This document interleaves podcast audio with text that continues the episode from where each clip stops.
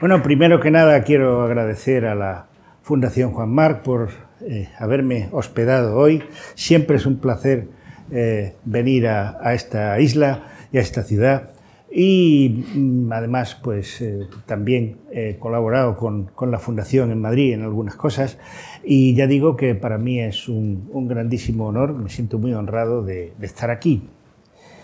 Mm, bien, antes de, de entrar en, en, la personalidad de la diosa Atenea, eh, conviene que echemos un vistazo al marco de referencia en el que debemos movernos a la hora de tratar con divinidades griegas antiguas. Lo digo porque eh, nuestra idea de la religión está basada naturalmente en las religiones que conocemos más directamente y eh, sería quizá demasiado decir que para estudiar la religión griega hay que olvidarse de lo que es una religión moderna, quizás sería demasiado decir, pero no es menos cierto que presenta notables diferencias y que conviene, antes que nada, poner esas cuestiones de, de manifiesto. ¿no? Eh, de manera que, eh, comparando la, lo que ocurre, no sé qué ha ocurrido, me he cargado algo o no sé qué es, no, no pasa nada. Creo que es que me he ido a la anterior, que no es absolutamente nada. O que, bien, bien. Eh, conviene ser conscientes de que la mayoría de las características de la religión griega no pueden interpretarse siguiendo el modelo de las religiones que conocemos mejor en nuestro tiempo. Me refiero naturalmente a cristianismo, judaísmo e islam. No está de más, por lo tanto, asomarnos, aunque sea de una manera muy rápida, naturalmente no va a ocupar nada más que una parte pequeña de la conferencia, a eh, aquellos rasgos de las religiones actuales que no son del todo o en absoluto coincidentes con los de las religiones antiguas. El primero de estos rasgos y probablemente el más chocante de todos es que los griegos ni siquiera tienen una palabra que designe a lo que llamamos religión, ¿no? Es decir, eh, los griegos no tienen una palabra que significa religión. No, quiere decir que no tengan religión, quiere decir que para ellos la religión forma parte de una entidad mucho más amplia, que podríamos tal vez denominar como, como tradición, ¿no? Es decir, la palabra griega es, es nomos, ¿no? La tradición. La religión forma parte del mismo orden de cosas que las costumbres, que la manera en que uno tiene de, de relacionarse con los demás en la ciudad, eh, de la, es decir, la religión para lo que sirve fundamentalmente es para organizar la vida, la vida social. Eh, en segundo lugar, ya puestos en ello, es que eh, esta relación la, con la organización de la vida social nos lleva a este punto y es que la religión griega es una religión cívica, es decir, es una religión de la ciudad, eh, es una religión en que lo importante no son tanto las creencias de cada uno, que los griegos en eso entraban poco, en lo que uno creía o dejaba de creer, eh, pero que sí se dirigía más bien a cómo se organizaba, cómo se estructuraba la vida social. En todos los, digamos, en, en, todas las fases, las fases de, la vida. ¿no? Eh, pues sabía ese, la religión servía para saber qué había que hacer cuando nacía un niño, qué había que hacer cuando uno se iba a casar, qué había que hacer cuando uno moría, eh, cómo, se, eh, cómo se estructuraban los problemas eh, que de, relaciones entre unas personas y otras. Es decir, es una religión, digamos, cívica, o incluso a veces se le llama políade, que es un, nombre un poco más cursi, pero eh, digamos que lo básico en esto es la organización de ritos, es decir, eh, si, queréis, es una formación, eh, es una, una mm, manera de concebir la religión formalista, en la cual lo importante es los, que, la celebración adecuada de los ritos en cada momento. Hay que organizar cómo se hacen las cosas. ¿no? Es decir, pensemos, el, el, el, horror al vacío que puede suceder cuando uno se le muere un pariente. Bueno, a uno se le muere un pariente y ¿qué hace? Bueno, pues la religión estaba ahí para eso, para decir, no, hay que velarlo, enterrarlo, no sé cuál, todo este tipo de cosas. ¿no? De manera que eh, la religión articulaba estas, estas cosas. ¿no? Eh, otra gran diferencia es la divinidad en la que se cree.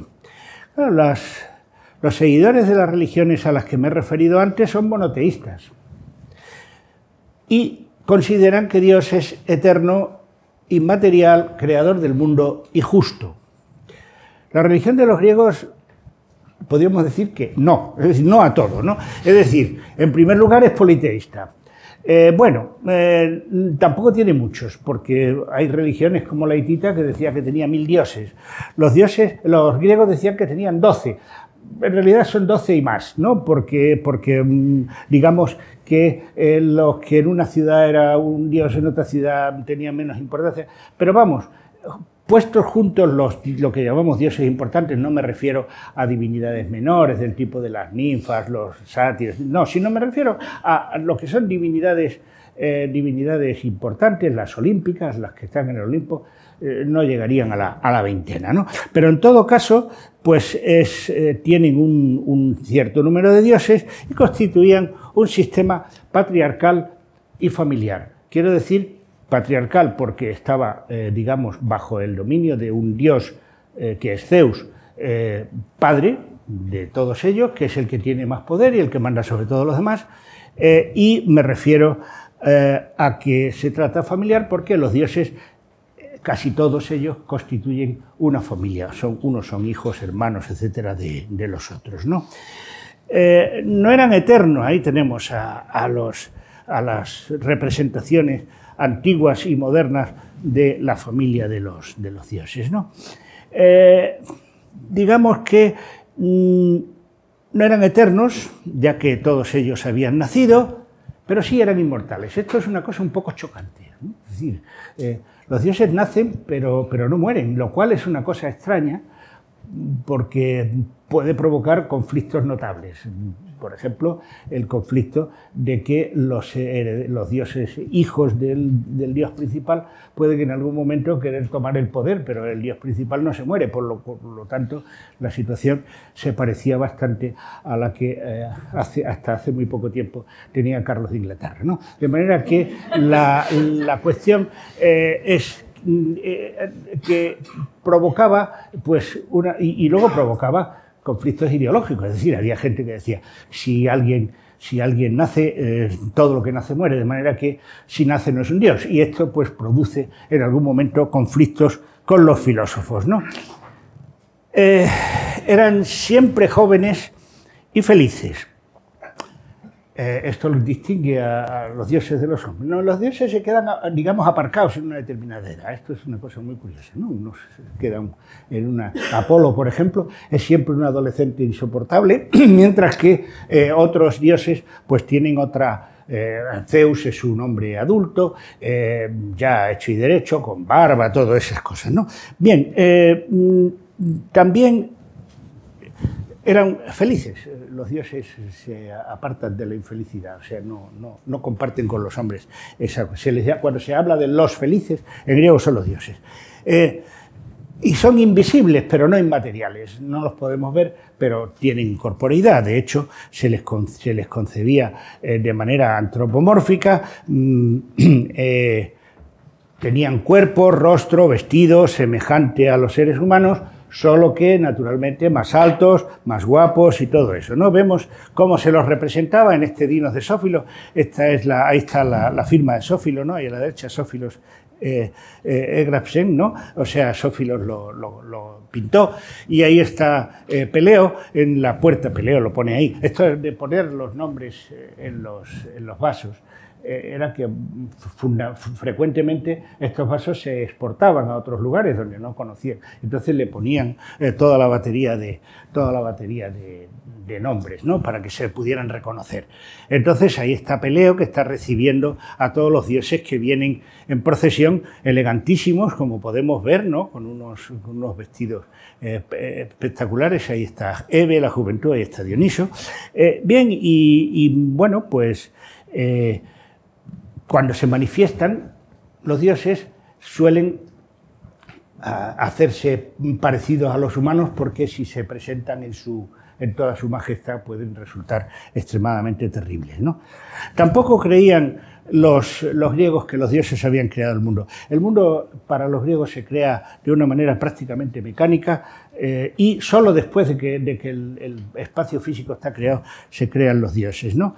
Eh, de manera que tampoco son eh, ni todopoderosos, ni omnipresentes, ni mucho menos amorosos. Son vengativos, son caprichosos eh, y eh, un, estudioso de la religión holandés que se llama Jan Bremer, este señor, pues los califica acertadamente de superpersonas. Es decir, los dioses griegos son superpersonas, son gente con los mismos defectos que nosotros, pero mm, mucho más peligrosos porque los tienen de una forma descomunal. ¿no?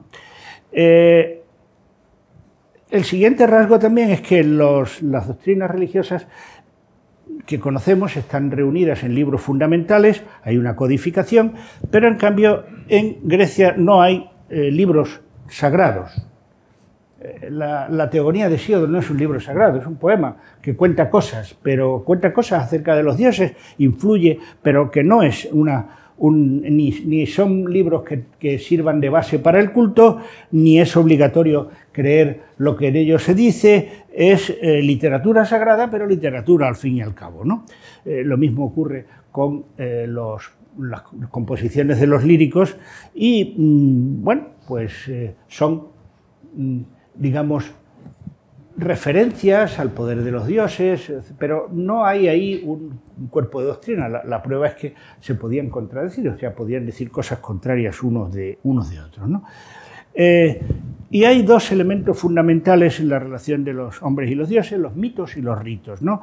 Las verdades importantes se encarnan en los mitos, los mitos son historias particularmente representativas que tienen un valor paradigmático, que señalan formas digamos, adecuadas de comportamiento y formas inadecuadas de comportamiento y mm, fundamentalmente eh, en ellos se manifiestan los problemas de las relaciones con, los dioses. Y los ritos articulaban eh, la, vida de la ciudad, el pulso de la ciudad. Había ritos para cada cosa y entonces en esos ritos eran los que eh, establecían la manera en que uno se relacionaba con los dioses. Y bien, dado que la religión griega es politeísta, cada uno de los dioses tiene una personalidad propia. Y como son antropomorfos, a cada uno de ellos se le atribuyen pues, eh, nombres, epítetos y demás diferentes y les corresponden funciones diferentes. Ahora la cosa es muy fácil. Uno, si tiene necesidad de algo, tanto si es aprobar una oposición como si es sanar de una enfermedad, uno se dirige a Dios. Pero los antiguos tenían que saber a qué Dios se dirigía, porque los dioses, cada uno tenía, entre, comillas, su negociado. Y no, y, pues, de manera que. Ah, armados con esa, con esa armazón de cosas, vamos entonces a ocuparnos, ya, ya era hora, de Atenea, eh, que tenemos aquí en, ese, en este precioso relieve de la Atenea pensativa o en esta imagen de, Rembrandt. ¿no?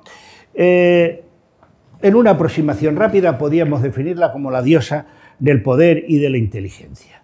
El primero, el poder, es sin duda herencia de su padre, el dios supremo, Zeus, que es el dios, como es el dios supremo, ella es hija de Zeus, eh, pues hereda del poder, y la segunda de la primera mujer de Zeus, que es Metis. Luego veremos qué hace Metis ahí acurrucada, eh, lo, veremos, veremos la, obra entera y hablaremos de ello. Metis es la diosa de la inteligencia, es decir, Metis responde a un procedimiento muy característico de las religiones antiguas, que es la personificación. De manera que eh, es un procedimiento que luego se empleará hasta muy tarde, cuando, por ejemplo, los revolucionarios franceses inventan la diosa razón, ¿no? que es la personificación de la razón. Eh, generalmente eh, funcionan muy mal. estos dioses, estos dioses eh, fabricados como personificaciones, pues no, no, son demasiado, demasiado bien, bienvenidos. ¿no? Metis, que es la diosa, la madre de, de Atenea, designa un tipo de habilidad que podríamos denominar mm, la astucia, eh, el ingenio, eh, la inteligencia práctica, es decir, es esa capacidad de saber que cada argumento qué es lo que hay que hacer, de la manera más eficaz. Y Metis es la personificación de esa inteligencia práctica. Y es significativo tanto que se trate de una divinidad femenina eh, como que alcance el honor de ser la primera esposa de Zeus. Es de ella de quien Atenea hereda su inteligencia, aunque, ah, como veremos, su nacimiento fue un poco, un poco accidental. Atenea, como Artemis, como Estia, es una diosa virgen, lo que en el grupo de las divinidades griegas femeninas probablemente obedece al interés de quienes las han imaginado, de atribuirle una personalidad propia y no mediatizada al apartar de ellos, de ellas, el sometimiento de un esposo. Virgen y se dice Parcenos, y Atenea recibe culto como doncella, Parcenos, el más famoso templo de la Acrópolis de Atenas, o sea, el Partenón.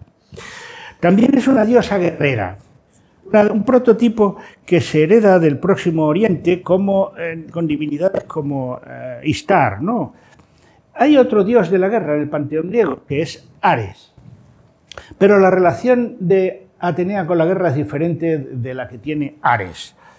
Ares es el dios de la guerra en lo que tiene de brutal, de violenta, de asesina, eh, de salvaje y sanguinaria, mientras que Atenea es la diosa de la guerra, si se le puede, si se puede decir esto, en realidad hoy día no se podría decir, pero para los antiguos sí, de la guerra inteligente. Es decir, eh, Atenea representa la utilización de la guerra en el ámbito de la política, en el ámbito de la necesidad de salvaguardar la, ciudad que protege. De manera que Atenea no representa ese tipo de, guerra brutal, sino la guerra como táctica, la guerra como organización. Es curioso porque en algunas ocasiones pues los se representa a los dos combatiendo, ¿no? Aquí está Atenea y ahí está, y ahí está Ares, y en medio Zeus. Lo que lleva Zeus en la mano, aunque no lo crean, es el rayo. ¿eh? La manera de representar el rayo parece una especie de ramo extraño. ¿no? Bien, eh, Atenea protege también la artesanía en especial las artes y las labores propias de las mujeres, como hilar o tejer, pero también era protectora de los artesanos, como los carpinteros. ¿no?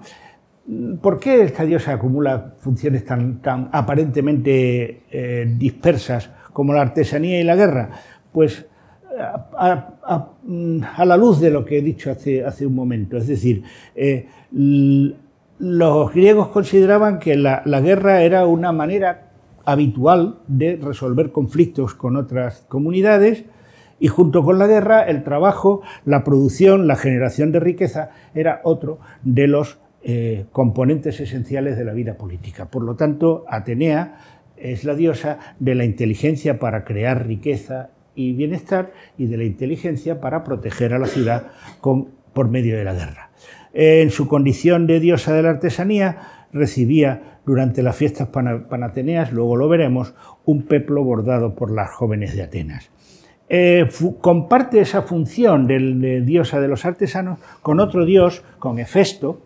Eh, Hefesto es el dios herrero ¿no? Eh, y, y también artesano, e incluso reciben culto en uno de los templos mejor conservados de Atenas, que es el Hefesteion, ¿no? aunque sus relaciones, como veremos dentro de poco, no siempre fueron demasiado buenas. Se la presenta casi siempre armada, con lanza, casco y escudo, a menudo combatiendo, como en esta imagen del altar de Pérgamo, en la gigantomaquia, y también con la égida, que es esa cosa con serpientes que lleva cubriéndose. ¿no? Eh,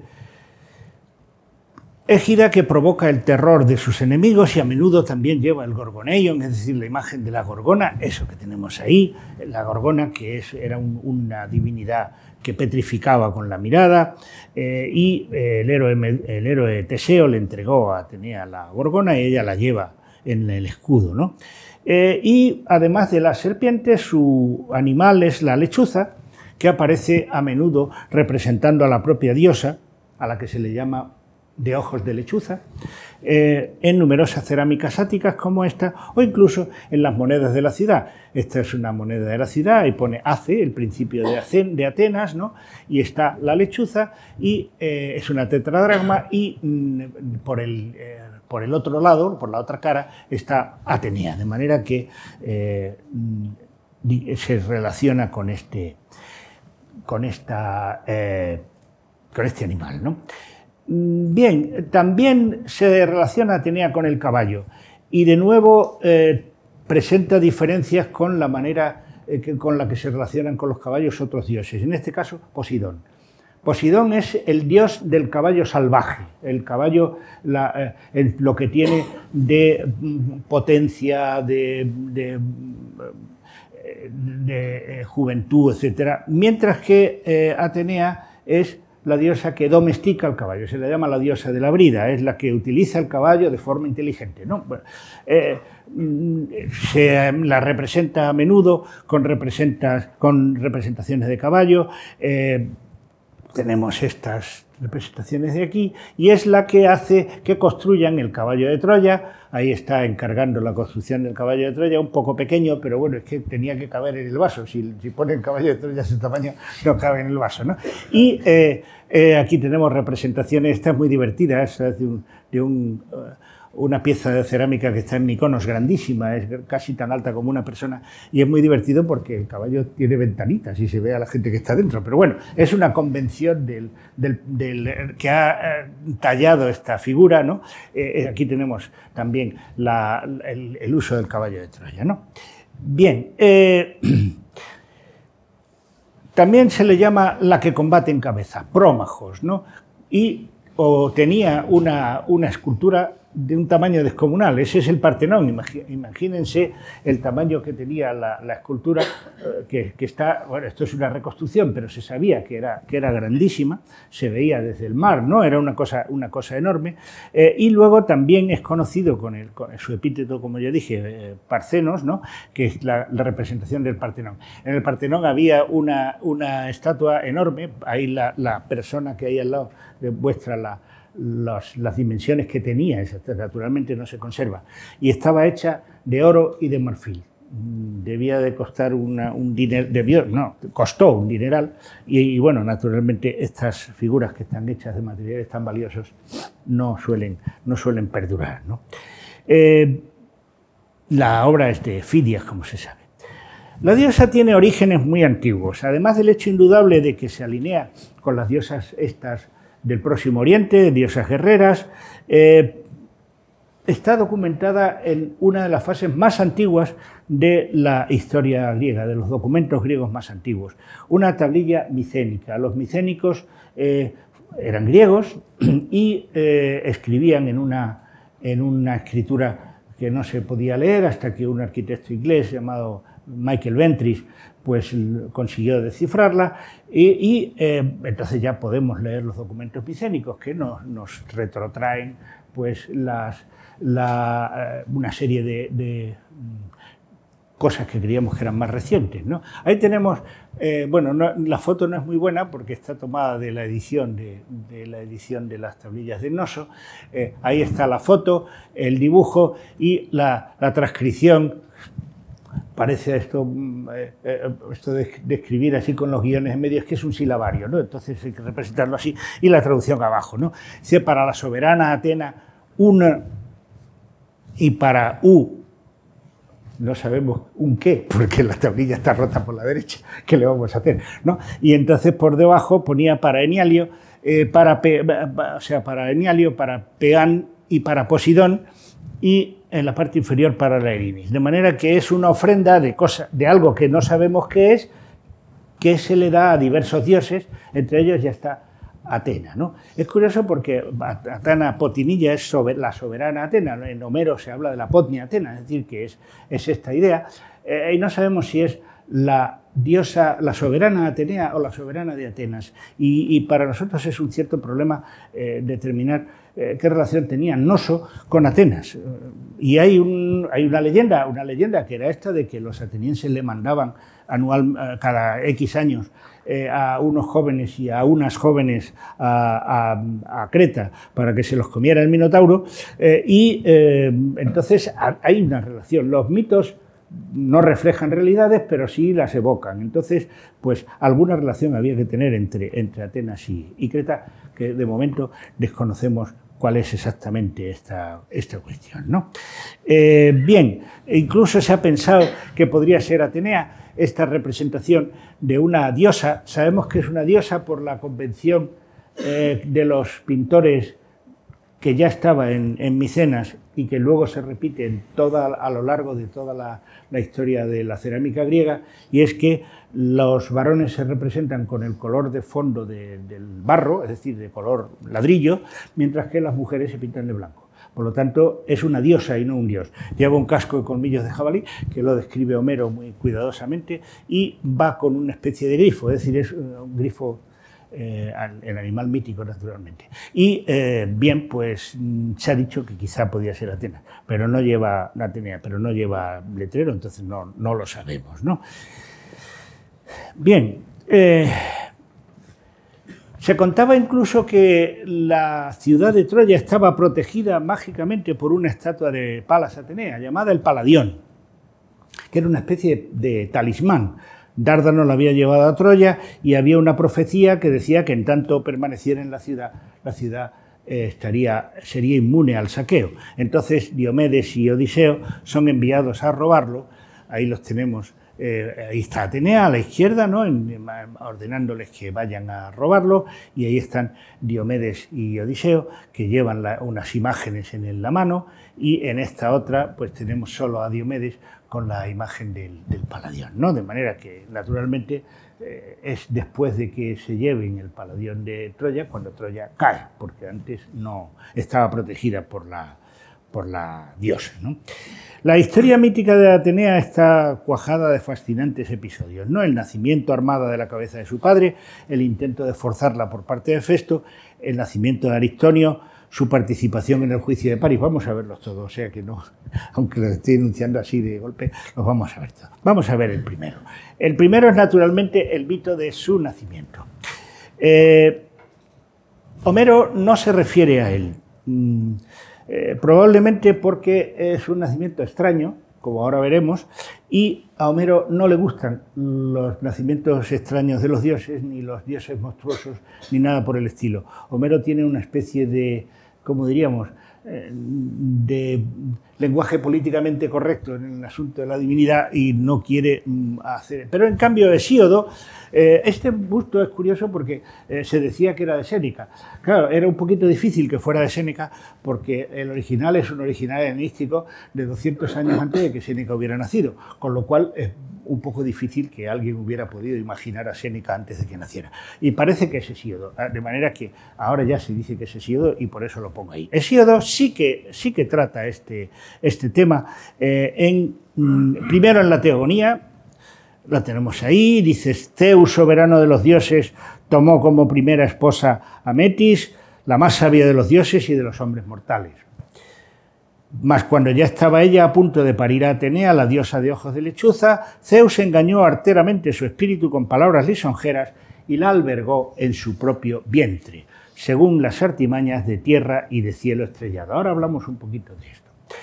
Pues era así como ambos se lo habían aconsejado para que la dignidad real ningún otro de los dioses empiternos la ostentara en vez de Zeus y es que estaba decretado que nacerían de ella hijos muy sagaces. La primera, la muchacha de ojos de lechuza, Tritogenia, o sea, Atenea, dotada de un valor y de una prudente decisión parejos a los de su padre, pero que después un hijo soberano de dioses y de hombres de soberbio corazón iba a parir, que naturalmente sería un eventual rival de Zeus.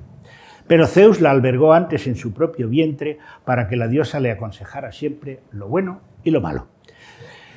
Pongo de relieve algunos puntos importantes de este texto. Lo primero es que eh, se dice que Metis es la más sabia de los dioses y de los hombres mortales. Esto se llama una expresión polar para indicar que es absolutamente la más sabia. Como cuando uno dice orgullo de propios y extraños. ¿Cómo va a ser el orgullo de extraños si no lo conocen? Bueno, pues quiere decir el orgullo de todo el mundo, ¿no? Bien. O allí murieron tirios y troyanos. Pues este tipo de cosas son expresiones polares.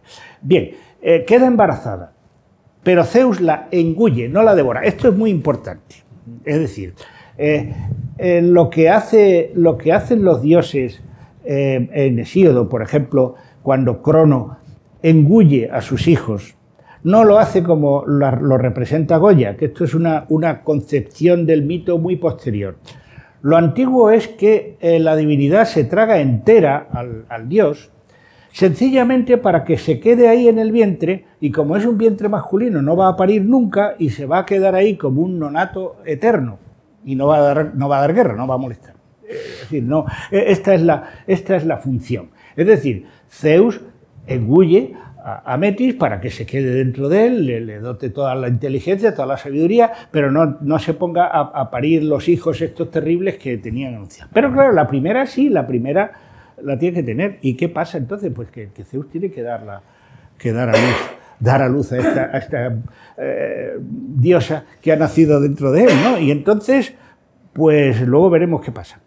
Eh, y entonces, mm, dice que se lo han aconsejado cielo y tierra. Cielo y tierra son la pareja primordial y como son la pareja primordial, saben todo lo que va a ocurrir, porque las parejas primordiales contienen en sí eh, el germen o la génesis de todo lo que va a venir después, y por lo tanto saben todo lo que va a ocurrir. ¿no? Y el propósito es que se detenga la cadena de destronamientos que se habían ido produciendo en la cúpula del poder. O sea, eh, Crono, eh, Urano no quería ser, ser eh, digamos, mm, eh, destronado y entonces lo que hace es mantener una relación sexual constante con la Tierra que la Tierra no puede parir.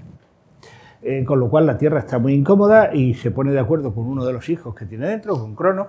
Crono castra a cielo y entonces ya todos los, todos los dioses salen y ocupa el poder Crono. Crono ve que ese procedimiento no era, no era bueno. Inventa el segundo, engullirlos, para que se queden dentro y no den la guerra. Bien, pero entonces eh, su mujer, cuando llega el nacimiento de Zeus, le da una piedra envuelta en pañales en vez de al niño, mete al niño en una cueva para que, eh, vigilado por unos individuos que hacen muchísimo ruido para que no se oiga el llanto del niño, y eh, entonces Zeus destrona también a Crono. Y ahora, pues el siguiente hijo iba a destronar a Zeus. No, hay que detener esa, esa, esa cadena de destronamientos y entonces cielo y tierra le recomiendan que engulla a la divinidad. Pero eh, lo que ocurre es que eh, Atenea mm, pues tiene que, tiene que nacer. ¿no? ¿Y cómo es cómo lo solucionan? Bueno, pues eso nos lo cuenta nos lo cuenta eh, Hesíodo también, ¿no? Eh, nos lo cuenta, perdón, el himno, el himno Américo 28, que dice que la dio, eh, la dio a luz, o sea, Atenea, el prudente Zeus, de su augusta cabeza. O sea, Zeus la, la tiene por la cabeza. ¿Cómo la tiene por la cabeza? Porque previamente Hefesto le ha pegado un hachazo en la cabeza y entonces le abre un camino para que la, la diosa pueda salir. Esto es curioso porque está en un mito hitita antiguo, en un mito hitita antiguo, el mito de Humarbi, luego, luego lo veremos.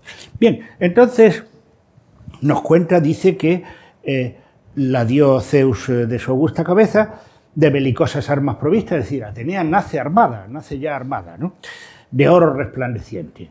Un religioso temor se apoderó de cuantos la vieron, los inmortales, y ella, delante de Zeus, portador de la égida, impetuosamente saltó de su inmortal cabeza, blandiendo una aguda jabalina. Se estremecía el Olimpo terriblemente bajo el ímpetu de la de ojos de lechuza. En torno la tierra espantosamente resonó, se conmovió el ponto de agitadas olas henchido, e inmóvil quedó el mar de repente, y detuvo el ilustre hijo de Hiperión, el sol, sus corceles de raudos cascos largo tiempo el sol se queda parado en el cielo, ¿no? Hasta que la Virgen se quitó de sus inmortales hombros las divinas armas, Palas Atenea, y se regocijó el prudente Zeus. La diosa, por lo tanto, nace de la cabeza. Es, curioso, es frecuente encontrar en, ya desde los estoicos la explicación de que Atenea nace de la cabeza de Zeus porque es la diosa de la inteligencia lo cual a nosotros nos puede parecer muy verosímil, pero es mentira. Por una razón muy sencilla, y es que en la época arcaica, cuando nace este mito, eh, la inteligencia no se relacionaba con el cerebro. En esa época no se tenía ni idea de para qué servía el cerebro. Le llaman encéfalos, lo que está dentro de la cabeza, es una cosa que sí, a uno le dan un cascotazo y se sale una cosa blanca, pero no sabían qué eso para qué, no tenían ni la menor idea para qué servía. hay que esperar hasta el siglo V en que Almeón de Crotona por un lado y, Hipócrates por otro eh, deducen que el, cerebro es la sede de, la organización del cuerpo. Curiosamente, Aristóteles todavía lo niega, estamos eh, mucho más tarde, porque Aristóteles tiene la idea de que eh, si algo tiene que regir en el cuerpo, lo lógico es que esté en el centro. Y entonces tiene que ser el corazón. Bueno, pues De manera que eh, lo de la relación con la eso es lo que le llamamos una resemantización del mito. Resemantización del mito quiere decir que el mismo mito eh, se interpreta de una manera diferente. Y, por ejemplo, también se interpreta ese mito de una manera diferente, el mito de Crono devorando a sus hijos. Crono se dice que no es Crono, sino Cronos, o sea, el tiempo, y entonces es que el tiempo devora a sus criaturas y se reinterpreta el mito de otra manera. Los mitos tienen esa capacidad de, reinterpretarse. ¿no? De manera que eh, Atenea no nace por, de la cabeza porque sea la diosa de la inteligencia, probablemente tiene más que ver con la idea de que el poder se sitúa en la altura eh, y entonces que nace de la cabeza de Zeus porque es la diosa, la diosa del poder. ¿no? Eh, Y ya digo que hay un mito hitita, el mito de Kumarbi, ahí están los, nombres, ¿no? Anu es el dios del cielo, eh, el dios del cielo es destronado por Kumarbi, y entonces Kumarbi, para evitar que un descendiente del dios del cielo lo, destrone, eh, le muerde los genitales y se los traga. Y dice, se pone muy contento porque ya no vas a tener descendencia. Dice, no, no, le dice el dios del cielo. Eh, te has quedado embarazado de cinco hijos. O sea, pues claro, al tragarse, pues se quedan. eso es cosas de los mitos, ¿no? Y, bueno, uno de los hijos es el Tigris, otro es, eh, otra es Istar, o sea, la diosa de la guerra, la correspondiente con Atenea. Y efectivamente, eh, el, dios se plantea, ¿y cómo demonios puedo yo parir a, toda esta gente? ¿no? Dos consigue escupirlos antes de. Y esos nacen de un monte y demás, pero los otros tres nacen una por la cabeza, que es Istar, y los otros dos por el buen lugar, y que cada uno se imagine lo que es el buen lugar. Bien, eh, de manera que entonces, mm, pues, eh, siguiendo con la escena narrada, la diosa nace adulta y armada, provocando una conmoción del mundo. ¿no? La tenemos en esa representación. Ahora vemos ahí a, Metis, ahí abajo. El, pintor ha querido representar que Metis está dentro de Zeus, pero como no la puede pintar dentro de Zeus, la pinta debajo del asiento. Bueno, es una convención como otra cualquiera, ¿no?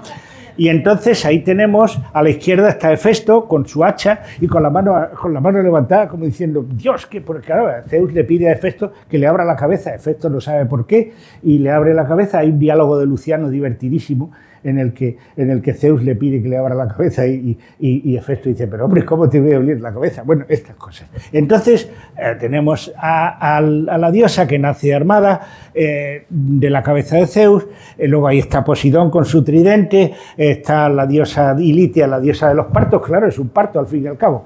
De manera que, bueno, pues es una representación que tiene abundantes, ahí tenemos otra, otra ánfora ática con lo mismo, ¿no? Y aquí tenemos otra en la que, en la que eh, Festo está como huyendo, eh, como diciendo qué es lo que está pasando, qué es lo que está pasando aquí, ¿no? Eh, y bueno, pues como indicio de la popularidad del tema, también está en el frontón del Partenón, ¿no? Ahí esa esa es una victoria que está eh, eh, en la, en la escena de la representación del nacimiento de Atenea. Y hay una obra en el, en el Museo Arqueológico Nacional que durante mucho tiempo se creyó que estaba inspirada directamente en el frontón del Partenón. No es exactamente así, pero desde luego representa esa idea. Ahí está eh, Hefesto con el hacha, está Zeus con el rayo en la mano y en la continuación está una victoria coronando a, Atenea que acaba de salir armada delante de, Zeus. ¿no? Es una pieza, una pieza muy, muy interesante.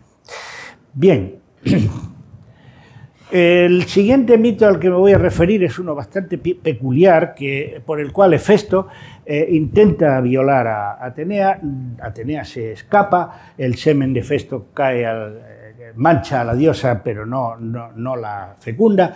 Ella entonces se limpia y lo, y lo, lanza a la tierra y de ahí nace un, dios eh, que, se, que, se, llama Erictonio. ¿no? Eh, bien, eh, los atenienses tenían unos mitos espantosamente feos. Cuando quieren tener unos mitos un poco más interesantes, recurren al mito de Teseo, que Teseo era de Trecén, Teseo no era ateniense, pero es, curioso, ¿no? Bien, entonces ahí tenemos a Erictonio, que es como nacido de la tierra, pues es serpentino, ¿no? Aunque no siempre se le representa eh, con ese aire, esta es muy divertida, ¿no? La representación de este tempesta, que es, es, cómica, ¿no? Ahí está saliendo el niño. Y luego, en cambio, en, estas otras representaciones de Erictonio, el niño es un niño normal e incluso pues está, bueno, no es la misma, ¿eh? es otra representación, pero, representa, lo mismo. ¿no? Eh, la razón de ser de este mito de Erictonio es que los, los atenienses querían defender la idea de su autoctonía, es decir, de que ellos habían, sido, habían estado siempre allí. Eh, eso es una, una, cosa que, que, todo el mundo quiere que sea verdad. Normalmente no lo es. Normalmente los seres humanos se mueven por el mundo de una manera tremenda. Pero eso de que nosotros somos de aquí, somos efectivamente de aquí, y por lo tanto tenemos derecho a esta tierra, esto es nuestro, etcétera, etcétera. ¿no? Bien, pues esto de la autoctonía eh, mm, está basado en el mito de, en el mito de, de Erictonio. ¿no? Bien, eh, la diosa se ve también mm, implicada en algunas competiciones. La más importante es la que sostiene con Posidón por el dominio del Ática. ¿no? Eh, perdón, se se ha ido.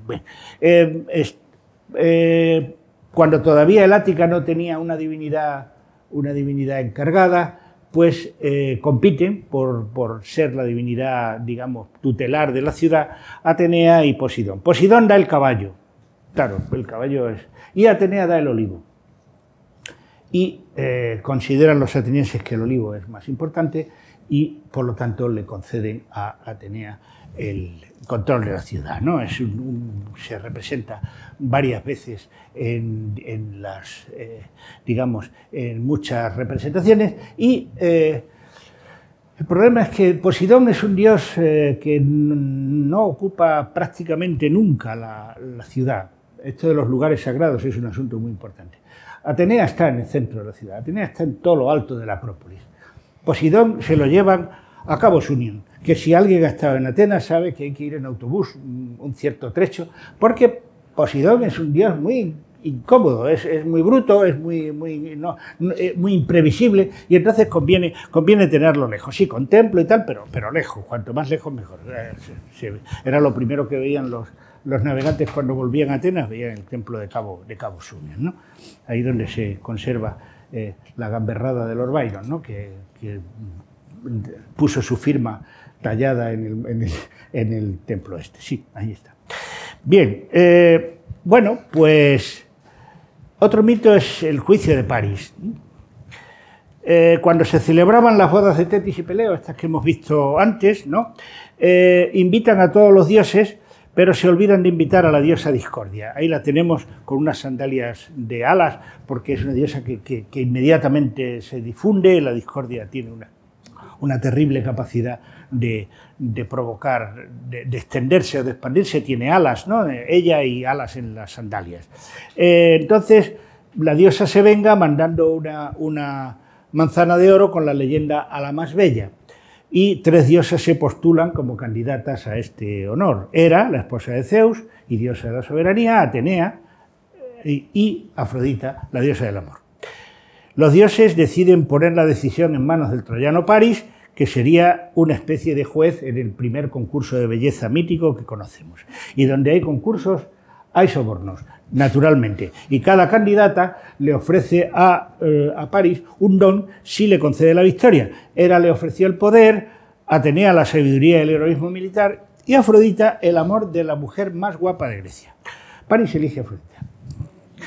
Eh, y ese, eso produce que rapte a, a, Helena, que estaba casada, y eso provoca nada menos que la guerra de Troya. ¿no?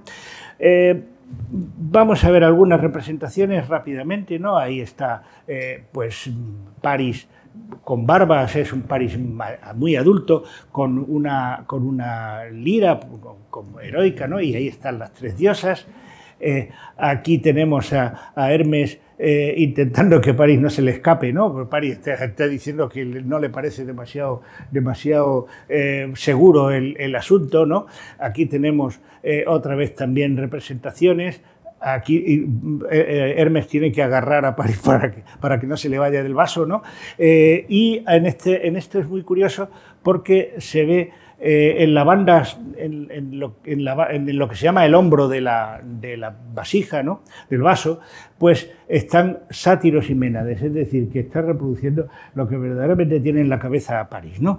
Eh, y bueno, aquí eh, hay muchas representaciones bastante interesantes. ¿no? me, me centraré en algunas más modernas, como este de Botticelli, donde aparecen bueno, las tres diosas eh, muy elegantemente vestidas y París pues con su manzana meditando, ¿no?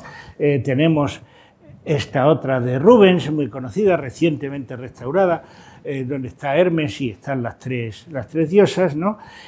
y, mm, y, bueno, pues el, último, el, tema pues tiene, ya digo, mucha repercusión. Este es una derivación realmente ya bastante, mm, digamos, chocarrera, es decir, parece más bien una casa de citas que el, que el, que eh, el, juicio de París, ¿no? Y hay una que a mí, me divierte mucho, que es esta foto de Eleanor Antin, ¿no? En donde eh, los, los, prototipos pues son, eh, han sido sustituidos, ¿no?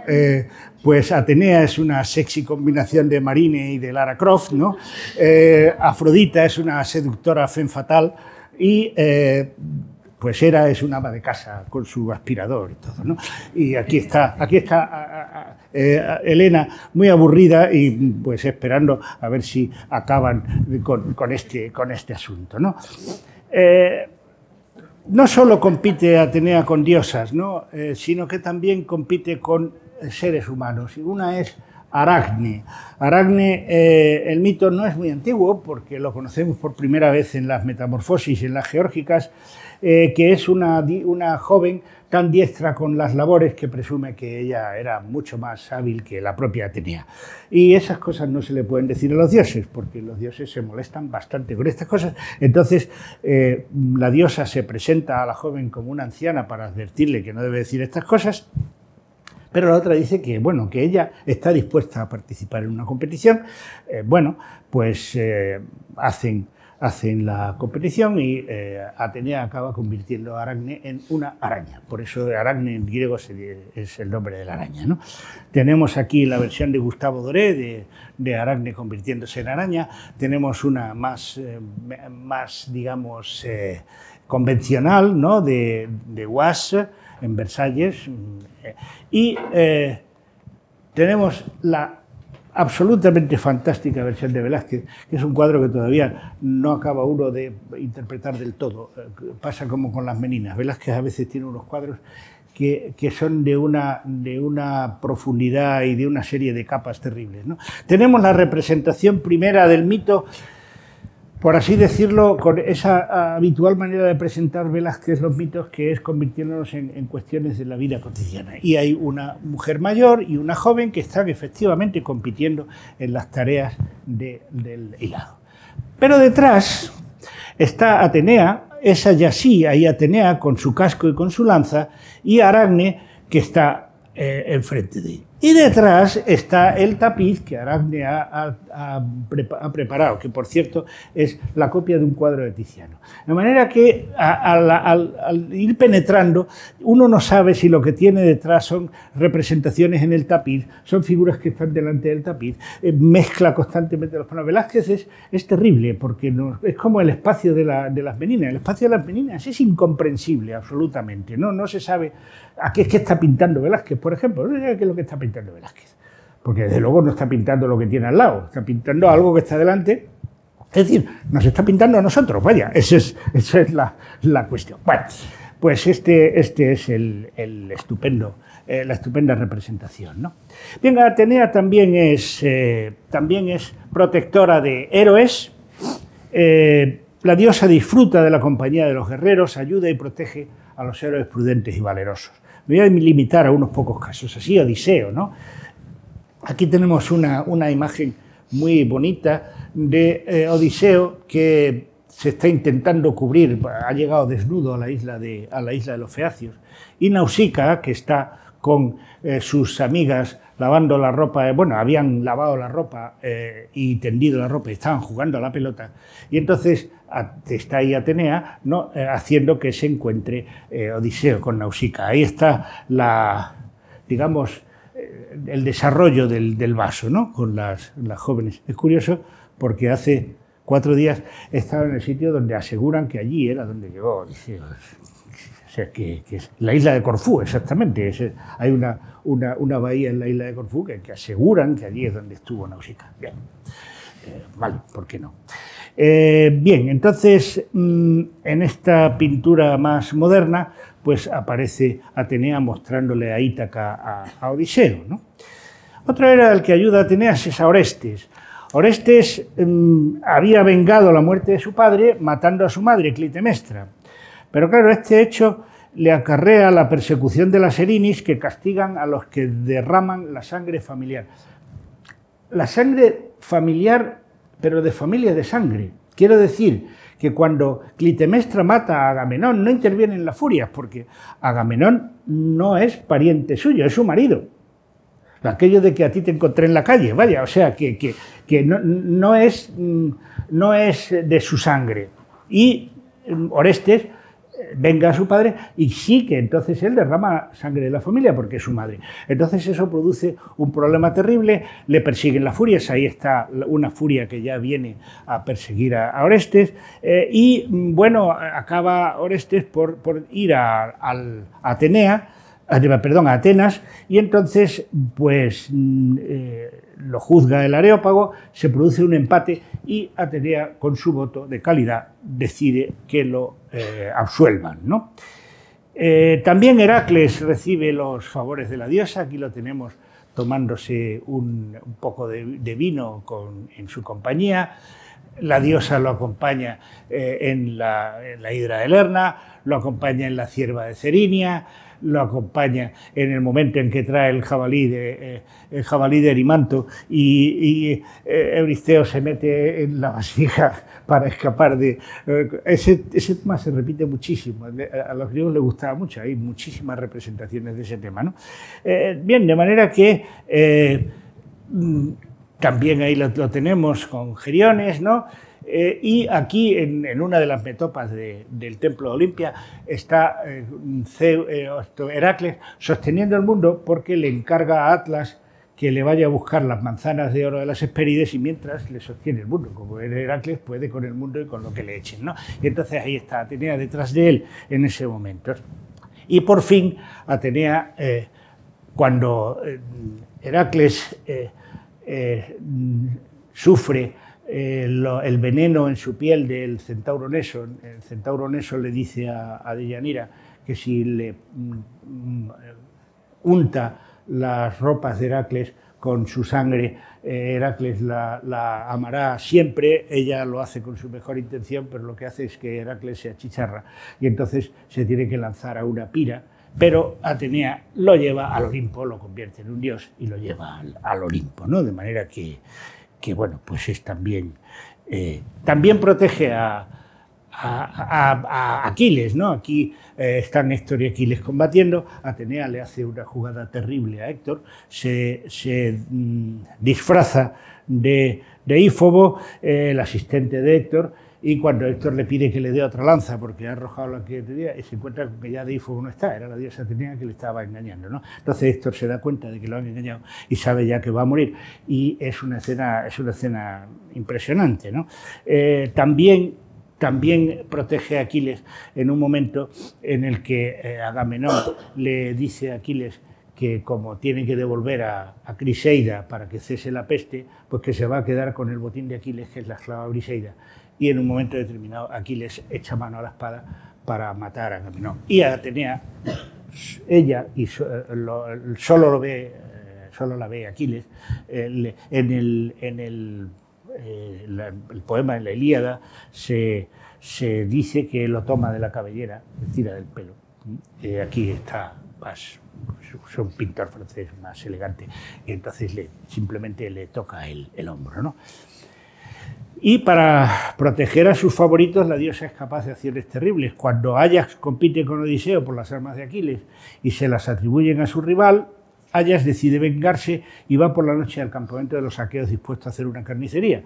Pero Atenea lo ofusca, como a una especie de Don Quijote antes de tiempo, ¿no? Y entonces eh, Ajax se lanza sobre los rebaños de ovejas creyendo que está matando a Agamenón y a Menelao, entonces cuando se da cuenta de que de que no, de que ha cometido un terrible error, siente una vergüenza tan monumental que se suicida. Hay esta representación maravillosa de, eh, exequias en donde está Ayas poniendo de punta la espada cuidadosamente con un montón en el suelo delante de sus armas para luego lanzarse sobre la espada y, morir. ¿no? Eh, bien, también eh, ayuda a Teseo, ¿no? Ahí está Teseo sacando al Minotauro. Este, este, vaso está en el Museo Arqueológico Nacional de Madrid. Es la copa de Son. ¿no?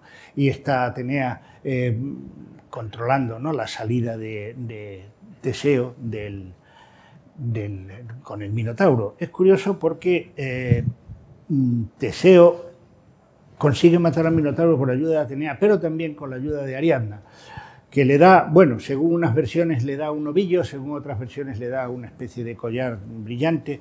El caso es que con eso Teseo puede guiarse por la oscuridad o por el, complicado trazado del, laberinto y entonces, eh, pues, eh, como ha sido ayudado, como ha ayudado al enemigo de su padre, eh, Ariadna se va con Teseo. Pero curiosamente, eh, bueno, pues aquí, bueno, aquí tenemos a esta representación estupenda de una nave ¿no? y un personaje masculino que lleva de la mano un personaje femenino, probablemente son Teseo y Ariadna, en una representación geométrica muy, muy antigua. ¿no? Eh, mm, curiosamente, la diosa encarga a, encarga a Teseo que abandone a Ariadna. ¿no? Eh, ahí la tenemos, Ariadna, felizmente dormida. Ariadna es, la heroína que más duerme de todas las, de todas las heroínas posibles.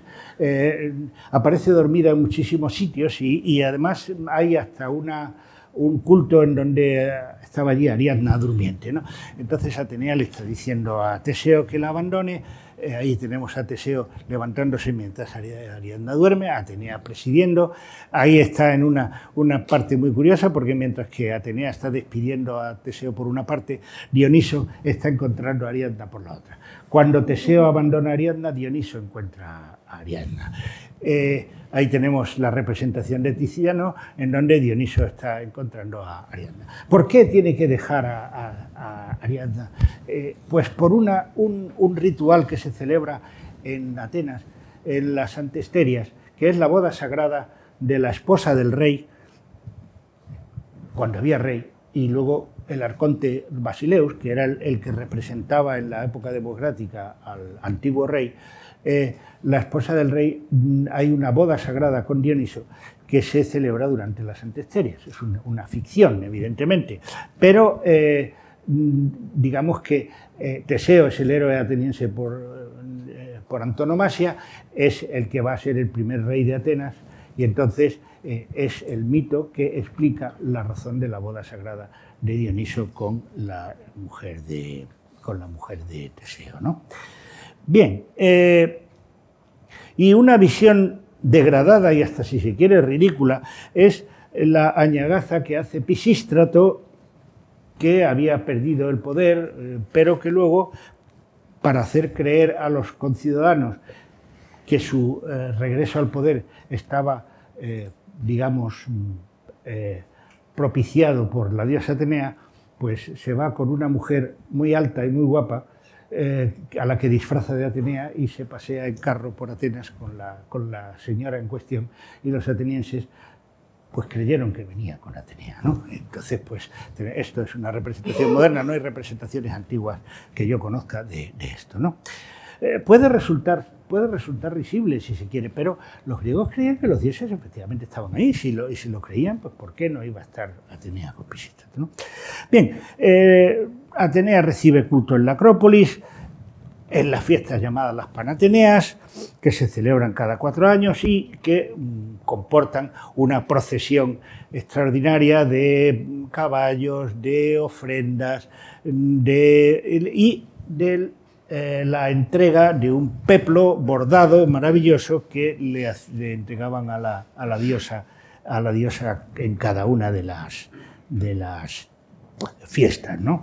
Eh, bien, y en los, eh, se celebraban también unos juegos que se llamaban los Juegos, los juegos Panatenaicos, y en esos juegos pues se daba como premio una, gran, un gran recipiente lleno del aceite del olivo sagrado de la Acrópolis. Y, bueno, entonces, por, una, por un lado, representa a la, diosa armada y demás, entre dos columnas, y ahí eh, en, la inscripción dice de los Juegos de Atenea, y ahí tenemos donde hacen Athlon, ¿no? de los Juegos de Atenea, ahí está Atenea. Y por el otro lado del vaso se representaba la prueba en la que el individuo había vencido, en este caso el pancracio, eh, que era una especie de lucha libre casi sin reglas, y en este caso la, carrera. ¿no? Eh, bien, la, eh, tenían como unos 40 litros, no estaba mal, no sé a qué precio estaría el aceite por entonces, pero la cosa no estaba mal. Bien, debo terminar Atenea, cuyo nombre va indisolublemente unido al de Atenas, es desde luego la diosa de la ciudad, pero también una divinidad de enorme importancia en la, religión y en la literatura de toda Grecia, y hemos pasado revista a algunas de las múltiples facetas que caracterizan a esta Virgen guerrera, diosa de la inteligencia y del poder. Muchas gracias.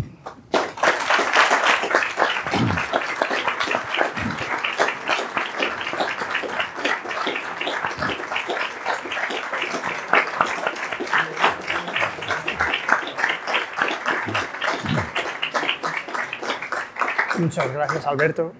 Ah, tenemos un rato para hacer preguntas a Alberto que me imagino que, muchos de ustedes estarán deseando formular. Es, gratis, sí. es gratis. es un, privilegio tenerte aquí. Puedo hacer yo la primera pregunta. Vale. Ah, hace un rato has hablado de la resignificación del mito. ¿Me nos podrías contar si quizás en tiempos recientes la, vida de, la diosa Atenea ha tenido alguna resignificación o alguna forma de verla que haya cambiado en los últimos años? Pues eh, entre otras cosas, la, bueno, no en los últimos años, pero esa, esa conversión de, la, del que el nacimiento de la cabeza de Zeus representa el poder a, la significación de que representa la inteligencia es un, un cambio de, de idea Luego hay versiones de Atenea para todos los gustos, evidentemente, porque mm, en los mitos tienen la, la virtualidad. Eso es lo, bueno que tienen los mitos, es que eh, se pueden interpretar de infinitas maneras y ninguna de ellas es cierta y ninguna de ellas es falsa, porque realmente eh, el, mito, eh, cada vez que lo interpretamos, en realidad lo estamos contando de otra manera. Es decir, que, que cuando aparece Jung y habla de los mitos como de las... las eh, cosas que aparecen en el inconsciente colectivo y, todo este tipo de cosas, pues es al fin y al cabo otra manera de contar el mito, es otra manera de explicar las cuestiones. ¿no? O cuando eh, vienen las explicaciones estructurales, que son las de Bernard y toda esta gente, que lo que hacen es eh, eh, interpretar los mitos como contrastes, contrastes de elementos o de que se ponen en, contraposición o en contradicción y todo este tipo. Es decir, que, que sí que hay, hay, interpretaciones, naturalmente hay interpretaciones feministas, naturalmente hay interpretaciones psicológicas, o sea, que eh, eh, sí que las hay, las hay. Eh, bueno, la digamos que eh, la aproximación que, yo en cuanto filólogo clásico hago es la de eh, ver las fuentes, las fuentes antiguas, lo cual no quiere decir que no me interesen las otras, las otras opciones, pero que no es, no es el terreno en el que yo, en el que yo Bueno, quiero felicitar en primer lugar por esta magnífica introducción a un personaje tan, tan complejo y tan rico como la diosa Atenea. Mi pregunta tiene que ver con, un pasaje de Agustín en Civitas Dei, citando a, Barrón, donde se nos cuenta que Cécrope, a la hora de decidir quién tenía que ser la divinidad tutelar de Atenas, a la que usted ya nos ha explicado, ah, decide convocar al pueblo y que se vote si Poseidón o si Atenea. Las mujeres todas votaron a Atenea y los hombres todos votaron a Poseidón. Pero hubo un voto más de ah, Atenea y de las mujeres Atenea y por eso Atenea es la, ah, realmente la divinidad tutelar. Esta especie de sufragio universal, a la letra, eh, mi pregunta es doble, no la he leído nunca en ninguna otra versión previa y además creo que es la única fuente o es la única que he encontrado donde se cita esta versión. Mi pregunta es si hay otras versiones más antiguas que nos refieran más o menos lo mismo y si realmente esto es la primera vez que votan las mujeres y los hombres. Bueno, eh, no hay otra versión, eh, no hay otra fuente con esta versión. Y es una versión que además tiene una, un aire de ser muy tardía. O sea, bueno, vamos a ver, muy tardía, que eso es terrible. Yo me dedico a la micenología, que es de, del siglo eh, del 1400 y para mí el siglo III ya es tardío. Pero, bueno, no, sin broma. esta versión eh, es del siglo I, evidentemente. Y eh, no, no, hay, no hay versiones que digan eso anteriormente. Antes se decía sencillamente que se, que se eh, hicieron la, el ofrecimiento y que ganó pero no, no, se, dice, no se dice quién votó ni, ni cómo es. Pero desde luego sufragio femenino no, en Grecia no lo había, o sea que evidentemente no. Eh, hay, sí, sí que hay algunas, algunas cosas que se refieren a, votaciones. Hay un mito, por ejemplo, de, los dos montes de, Beocia que compiten en una, en una eh, competición de, canto. Esto es un, texto de Corina. Y efectivamente se, se decide por votación. No se dice quién vota, se dice que se votó sencillamente. Es decir, que el sufragio existía, evidentemente, como procedimiento. Por lo tanto, pues bueno, a alguna fuente se le ocurrió que la manera que sería adecuada sería por sufragio.